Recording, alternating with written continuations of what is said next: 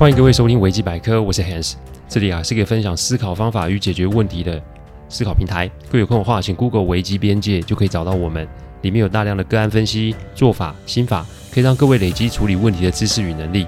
当然，如果真有问题无法处理，也欢迎各位与我们联络，我们也更提供顾问式的服务。维基百科分享的每个个案都是经由向案件当事人或是客户取得同意及书面授权，我们的每个个案都会先用文字打好，然后进行录制的工作。录完后，会先交由案件当事人及客户听过，待他们觉得没有问题，再交由后置并上架。这是我们处理的程序。希望各位在分享维基百科之余啊，也可以向身边人说明制作过程，好让他们可以安心。最近啊，处理了不少婚姻关系的案例哦。今天要讲的啊，这两个个案的当事人，Adidas 与 Nike，应这位两位夫妇的要求，要用这个化名啊，我真的是被他们俩打败哦。Adidas 是老婆，Nike 是老公。他们两位啊，目前啊在纽西兰定居。两个人的婚姻呢，已经堂堂迈入第十二年了。十年前啊，他们因为啊吵架被邻居投诉，然后被带至警察局。然后后来因为常常吵架被管委会发函要求他们搬离哦。他们楼下的邻居正好是我的客户。客户跟我说，每天被吵得脑神经衰弱，已经被逼得要找房仲来卖房子了。他问我有没有什么妙招可以处理这个个案呢？既然客户有委托，那就得处理。客户说啊，这两年几乎是每天都在吵跟闹，但让我觉得奇怪的是，为什么还要在一起啊？我听客户讲啊，两夫妻都有工作，每天准时出门，准时回家。可是如果对于家庭没有向心力的话，为什么不晚一点回来呢？这两个人是不是单纯的不和，还是在故意恶搞邻居，还是他们有什么问题啊？我想啊，这都是我们要找出来的答案。不过呢，既然要处理，那就得做出请君入瓮的戏码，因为我不可能啊，就客户单方面的要求，然后你就上楼敲门说：“哎，请你们小声一点。”这种方法如果有用啊，那客户就不会这么的困扰了嘛。所以我跟客户说，不如啊，我们先放上房仲网的开放开放，呃，就是开放看房。但有一个条件，那就是只有每天晚上六点半到八点半开放看房，其他的时间不做开放，因为我就是要让现场看房的买家听到吵闹的声音。由于客户房子的地段非常好，社区啊很少释出，所以才刚上架就被预约满了。接下来三周都进行每天的看房行程，但不可免来看房的买家都听到楼上的吵闹声，这也让很多有意出价的买家都却步了。三周总共来了八十组客户。却只有五组出价，但反正房仲的回报都是因为楼上吵闹让买家们没有兴趣。其中有一组买家甚至是录音啊，然后要求客户降价，就是路上楼上吵闹的声音，要求我的客户降价，这就很明显造成了我客户端的损失。于是我便以这个为理由，让客户的律师发函给楼上住户，以他们造成客户损失为由，要跟他们求偿，并且希望他们收到函文后三日内与律师联络。否则啊，就要进行提起诉讼喽。也许有些听众觉得，哎呦，你们的做法怎么这么激烈？不过在我们的工作里面啊，只要是不违法犯纪的，都会是我们处理问题的选项。我从头到尾都没有要告对方的意思。我这么做不外乎是以下的几点原因：第一啊，是让他们被突袭，然后心生畏惧，自乱阵脚；第二是让我有个出场的机会，来跟他们沟通看看是否有办法处理这个家庭议题。我对于每天的吵架，然后依然准时回家这件事，一直耿耿于怀。终于，律师函发后第三天，楼上住户就联络了律师，表示他们要跟客户见面，并且致歉。当然呢，客户是不会去的。我呢，就拿着客户的授权书啊，到了律师事务所。一进门啊，看到这两位夫妻啊，我也傻了，因为啊，先生帅，老婆美啊。老婆啊，大约有三个月的身孕，穿着非常讲究，全身上下都是精品。老公就是个反差，他穿着 Nike 的运动装，脚上穿着夹脚拖。各位会穿夹脚拖来律师事务所，我还是第一次见到哦。双方寒暄了一下，才知道女方啊是外商公司主管，男方呢则是一间网络公司的老板。看来环境是很优渥，可想必是社会历练很够才是。那怎么会每天闹成这样啊？我秀出看房客户之前录的音频给他们听，他们听完后其实面露尴尬之色，因为那个对话实在太粗俗了，一点都不符合他们现在的外观。我微笑看着他们说：“其实啊，客户提告啊是无可奈何的举动，但只要他们可以排除吵闹的因素，一切都好谈。但如果还是无法改善，那真的只能用法律来解决了。”我的微笑跟善意，其实呢是突破了他们的第一道心防。我常说，处理问题前一定要学会处理人，但这里的处理不代表你要对付或是为难对方。这里的处理是透过善意沟通、连结，进而拉近双方的距离。拉近距离之后，再用合作协商的方式来解决问题，进而满足双方的目的。这的确会花上不少心力，但这也是最有办法为案子里的每一个人争到最争取到最佳利益。这个心法我强调很多次，协商的目的从来都不是解决那个要跟你协商的那个人，协商的目的是要解决需要协商的那个问题。这个概念，请一定要记下来。合理比合法重要，合情比合理美妙哦。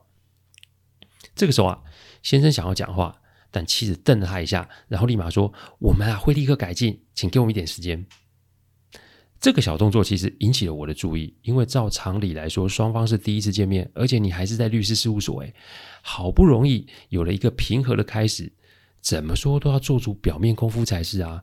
更何况你在外人前面当下就给自己老公一个难堪，这不是怪，我还真的不知道什么是怪诶。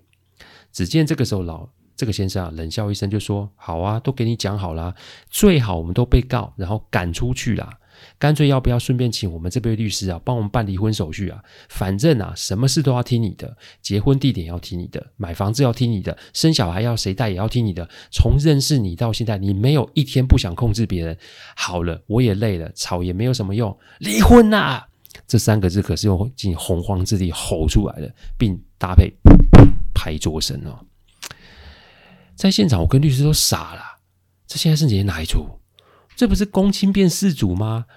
律师苦着一张脸看着我，我只能无奈笑笑，看着眼前这两个人剑拔弩张哦。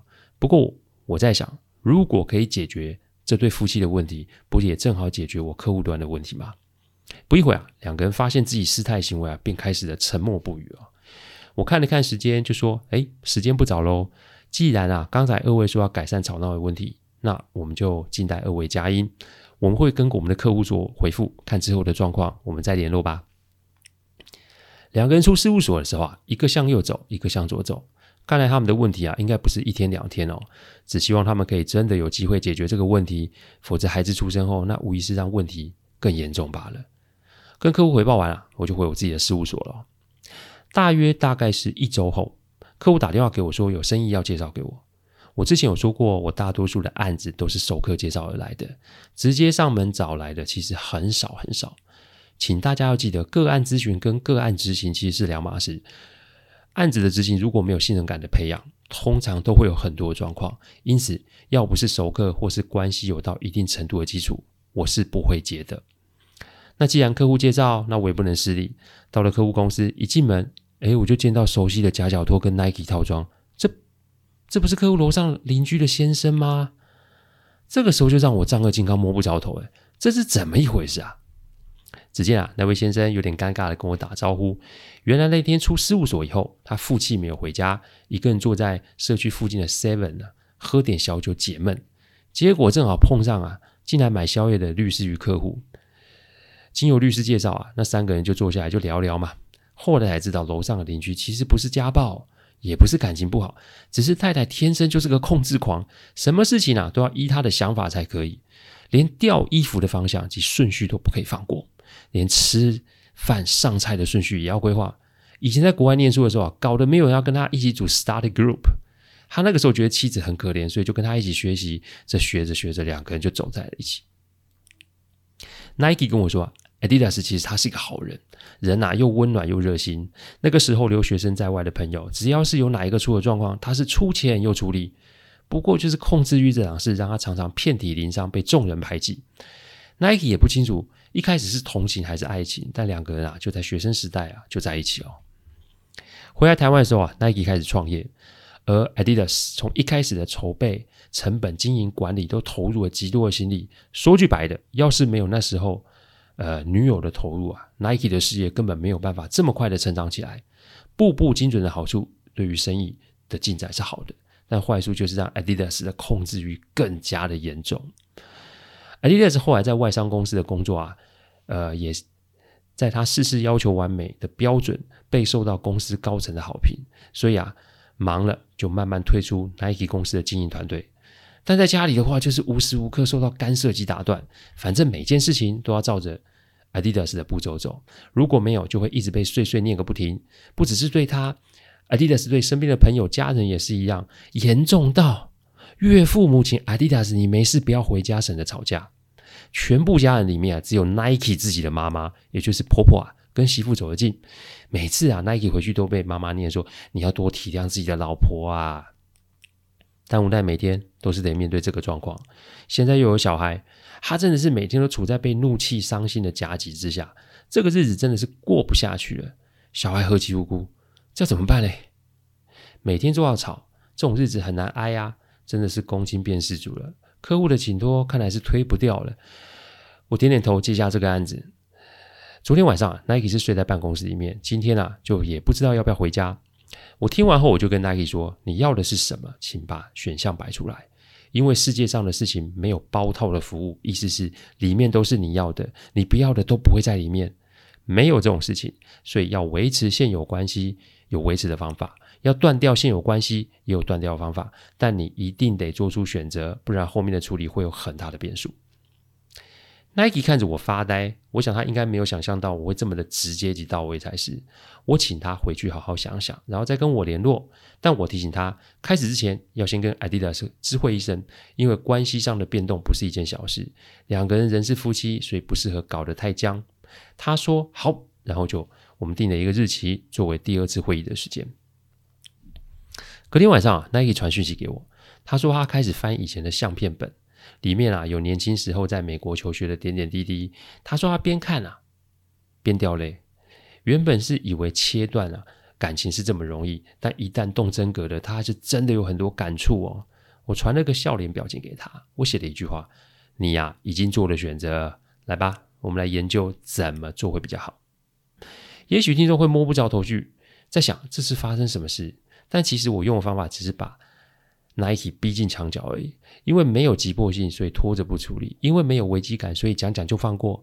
Nike 与 Adidas 两个人做了太多太多的妥协，只是不向对方做妥协。他们是向生活做妥协，因为有房子，所以不能没有工作；因为有小孩，所以不能没有婚姻关系；因为记得对方以前的好，所以忘却现在的不好。种种的原因让 Adidas 更加想要控制所有的变数与选项。而种种原因让 Nike 采取了消极的态度来经营两个人的关系。他正在用所有人以前对待 Adidas 的态度，那就是拿到了妻子热心的好处，但后面就是慢慢的疏离他，以逃避那永无止境的控制。当 Nike 看完我上面的那段文之后，他打电话来，他泣不成声跟我说：“我想要这个家，我想要守护我的妻子跟孩子。”我想要跟妻子一同克服这个难关。我说好哦，但其实啊，我已经把他这段话给录了起来。我后来是怎么做的呢？以下是我的处理步骤。第一个步骤，你以前不做什么，你现在便开始做。Nike 给我看他们家的照片，因为 Adidas 啊有控制狂，所以环境打扫很重要。但偏偏 Nike 就是一个不爱做家务的人，所以呢，这就是他们常常吵架的原因。男生一火大就开始摆烂，尿尿不掀马桶盖啊，外出回来不换衣，衣服洗好随意晾，杯子喝完四处放，吃完饭碗不洗碗。反正啊，可以想象到的 Nike 都做了。我跟 Nike 说，你要让妻子有所改变的做法，不是对抗他，而是你要先改变你自己啊。改变自己，从来是因为你要想要让两个人过得更好。改变自己，从来都不是向妻子认输或是妥协啊。因此，你以前不做的事，你现在要开始做就好。改变永远都是从行动开始，做了再说。第二个步骤，你以前怎么对抗，你现在学会倾听。外在行为的改变是最有效的。这里说的有效，是指对方会轻而易举的看见。一个控制欲很强的人，其实啊，他也是一个极度敏感的人。因此，妻子立马察觉 Nike 的异常行为，随便开始问东问西，想要知道为什么会有这么大的转变。以前 Nike 会很不耐烦的给予回应，但这一次我建议他改变做法。试着先听完 Adidas 想要讲的是什么，因为关心所以才会问，因为在意所以才会讲，不一定要所有的事情都是干涉及控制。人的过度主观其实很多时候是会坏事的，因此我要 Nike 认真的倾听完妻子想要说的是什么。果然这件事情做了之后，Adidas 说话的速度变慢了。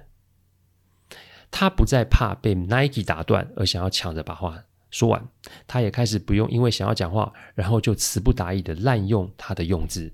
两个人的关系就在一个开始听，另外一个开始放慢说话速度，开始有了改变。第三个步骤，用影片传达心意哦，用音档真情告白。Adidas 其实是一个用力用爱关心他人的人，但无奈啊，对于人性不理解，所以挨了不少白眼。但再难处的人，其实还是会有关心他的朋友，所以我要 Nike 去找出这些朋友及亲人，录段影片给他惊喜，让 Adidas 知道。让 Adidas 知道他自己不是一个人，让 Adidas 知道他所关心的人都过得很好，他们接受了 Adidas 过往的照顾，他们现在也愿意为了 Adidas 而付出。Nike 为了这个事足足花了一个多月哦，总算是在团队的协助下把影片给做完，当然也包含了婆婆的打气与祝福。最后，最后就是让 Nike 之前录的音档上场啦，让 Adidas 听到那一个晚上她的老公痛哭失声的表白。要保护自己的家庭，要守着自己的老婆及孩子。我听说 Adidas 啊是在车上看完所有的影片，还有听完音档，他哭到不能自己，要 Nike 来接他下班，因为他已经完全没有办法开车。两个人就深情拥拥抱在 Adidas 他们公司的停车场。我呢也就完成了这一次的任务。第四个步骤，用治疗面对问题，用陪伴度过难关。但这只是个开始。其实他们的问题还是要处理，我们还是啊约在律师事务所。不过这一次啊，会议室是只有我哦，我笑着把所有事情啊跟 Adidas 说清楚、说明白。但人提醒哦，客户的约定还是有效的，那就是他们两个人啊要携手合作解决争吵的这个问题。现在两个人才开始慢慢的复合，但不代表既有问题就消失了。所以我方的条件就是要两位去接受心理医生的治疗，不论是疯狂的控制狂，还是抵死不从的摆烂狂，两个人都得好好处理审理才是哦。答应签字，不答应那就上法院解决。这些年过去了，我的客户还是住在那里，而 Nike 呢，Adidas 生了 Puma 及 Reba，这也是他们要求。现在，Adidas 肚子里面竟然还有个 Under Armour 哦。全家人都移至纽西兰定居，我们还是保持着联络。我看着他们一家五口那幸福的样子，真的是让我非常开心。Adidas 曾经为我的工作下了一个注解，他说：“你的工作就是解决正常人无法解决的问题，这真的是一份天使的工作。”案子在这里面啊，大概是讲完喽。每一个人都会有问题，但曾几何时，我们已经习惯拿放大镜照着别人，而不是照着自己。当我们越自以为是或是理所当然的时候，关系的裂痕就有可能影响到我们四周的人哦。所以，如果各位听众你有类似的问题，请记得以下几个提醒：第一个提醒，别忘了你们为什么会在一起；第二个提醒，想一想另一半的优点是什么；第三个提醒，你先学会改变自己才是好的开始；第四个提醒，请听永远比讲话有效得多。感谢各位请听，听完之后如果任何意见，问题，请上网站维基边界留言。我们每周一中午都会有新的主题分享，各位有任何想听的主题，也都可以让我们知道。再次感谢大家，我们下周再见，拜拜。